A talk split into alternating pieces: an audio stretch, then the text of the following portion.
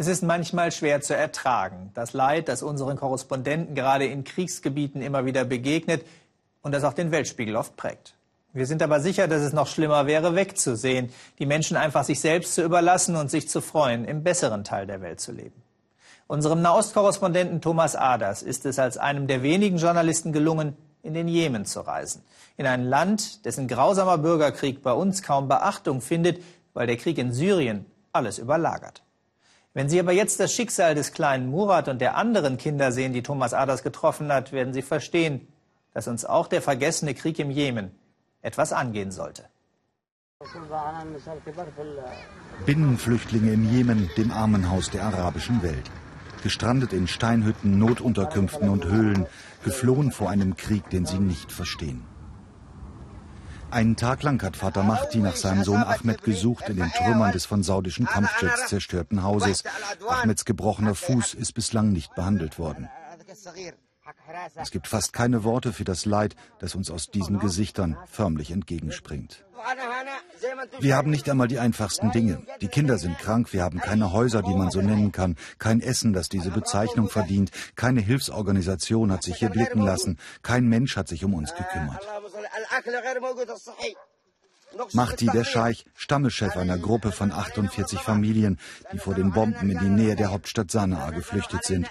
Keiner von ihnen hätte das Geld, um sich eine Wohnung leisten zu können. Mahdi kümmert sich, so gut er kann, um diejenigen, denen es besonders schlecht geht.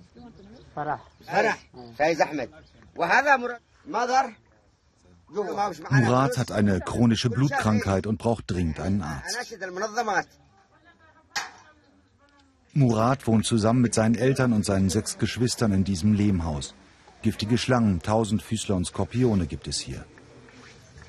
Eine Kanne Tee für die Erwachsenen, der einzige Luxus, den die Familie sich leisten kann. Oft geht sie abends hungrig zu Bett. Nach ihrer Flucht vor den saudischen Hightech-Bomben in die Hauptstadt Sanaa müssten sie jetzt eigentlich auch von hier fliehen. Aber wohin? Ich habe nichts mehr, was ich meiner Familie geben kann. Wir haben nicht einmal eine Tasse Milch. Das hier ist alles, was übrig ist. Dieses trockene Brot.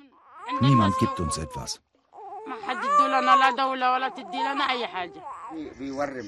Murat hat hohes Fieber und ist vollkommen kraftlos. Seine Gelenke sind geschwollen. Er hat starke Schmerzen. Gestern war Scheich Mahdi mit seinem eigenen Sohn Ahmed ins Krankenhaus gegangen. Vergeblich, niemand konnte helfen. Heute versuchen sie es aufs Neue, diesmal mit Murat. Denn es geht ihm immer schlechter. Mit einem Kleintransporter wollen sie hineinfahren in den Moloch Sanaa und um ihr Recht kämpfen im einzigen Krankenhaus, das für Binnenflüchtlinge zuständig ist. 3000 Real kostet die Hin- und Rückfahrt, umgerechnet 10 Euro. Die Leute haben zusammengelebt, Murats Eltern haben keinen Cent. Der Jemen ein gescheiterter Staat.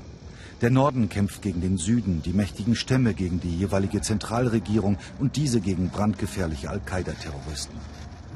Nachdem schiitische Houthi-Milizen mit Unterstützung des Iran die sunnitische Regierung abgesetzt haben, werden die Houthis von der saudi-arabischen Luftwaffe bombardiert.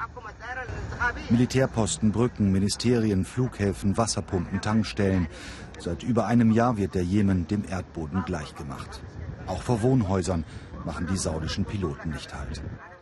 Selbst die einzigartige historische Altstadt von Sanaa wurde oft von Raketen getroffen. Die UNESCO hat sie auf die rote Liste des gefährdeten Weltkulturerbes gesetzt.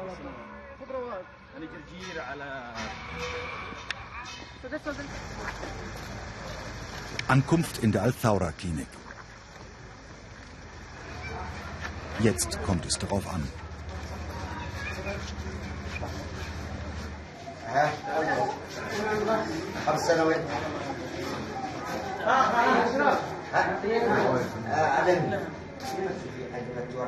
Wahrscheinlich leidet Murat unter einer schweren Blutkrankheit, sagt die Ärztin.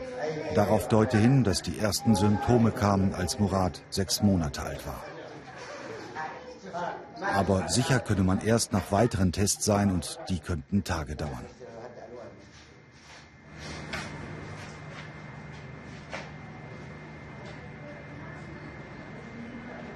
Die roten Blutkörperchen werden zerstört, verklumpen, führen zu Entzündungen und starken Schmerzen oder Thrombosen. Die Lebenserwartung ist stark vermindert. Ich habe Hunger, sagt Murat einmal leise, aber niemand hat ein Brot dabei.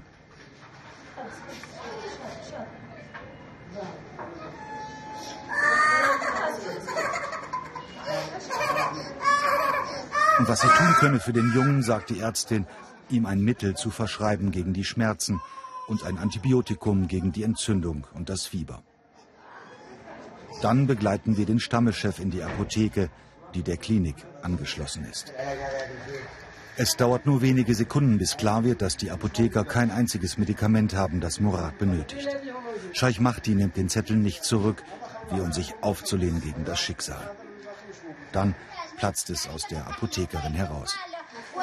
Diese Flüchtlinge haben alles verloren und sie kommen hierher, weil sie krank sind. Aber wir haben nichts, was wir ihnen geben können, überhaupt nichts. Nicht einmal ein einfaches Breitbandantibiotikum. An wirklich schwere Fälle gar nicht zu denken. Niere, Haut, Blut. Ich schwöre zu Gott, jedes Mal bricht mein Herz. Wir Flüchtlinge sind an den Rand gedrängt in unserem eigenen Land. Und der Jemen wird von Saudi-Arabien zu Land und in der Luft blockiert. Und was bedeutet das? Es bedeutet, dass unsere Kinder sterben werden. Selbst der mächtigste Mann seines Stammes schafft es nicht, einem chronisch kranken Kind zu helfen, so sehr er auch gekämpft hat. Um den fünfjährigen Murat steht es nicht gut. Es sei nochmal hervorgehoben, die Blockade durch Saudi-Arabien verhindert, dass Murat im Jemen Medikamente bekommen kann. Saudi-Arabien gilt noch immer als Verbündeter des Westens. Vielleicht sollte auf den mal stärker eingewirkt werden.